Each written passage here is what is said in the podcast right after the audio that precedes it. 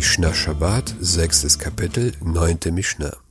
Die folgende Mishnah ist gewidmet Leilui Tamara Bat Gila.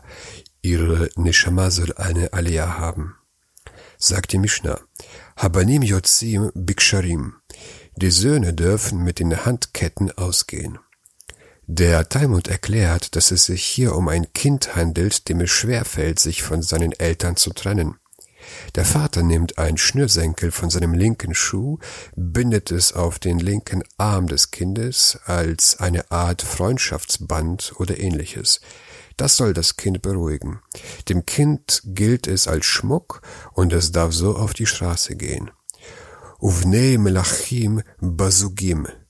Und die Fürstenkinder dürfen mit Schellen ausgehen. Schellen sind kleine Glöckchen, die an die Kleidung genäht sind. Sie dienen den Fürstenkindern als Schmuck. Sind die Glöckchen nicht an die Kleidung genäht, ist es ihnen nicht erlaubt, weil man dazu kommen könnte, die Glöckchen in der Hand zu tragen. Zusätzlich will der Ramor im Shulchan Aruch Orachaim, Siman 301, Safe 23, die Glöckchen nur erlauben, wenn sie kein Klöppel haben, weil man am Schabbat keine Musikinstrumente benutzen darf.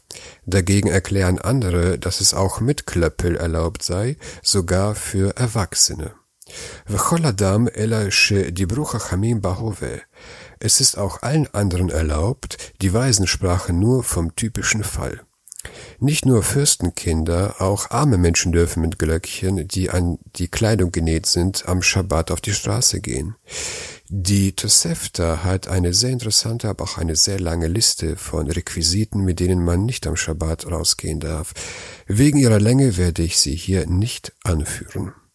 Wiederum eine kurze Mishnah.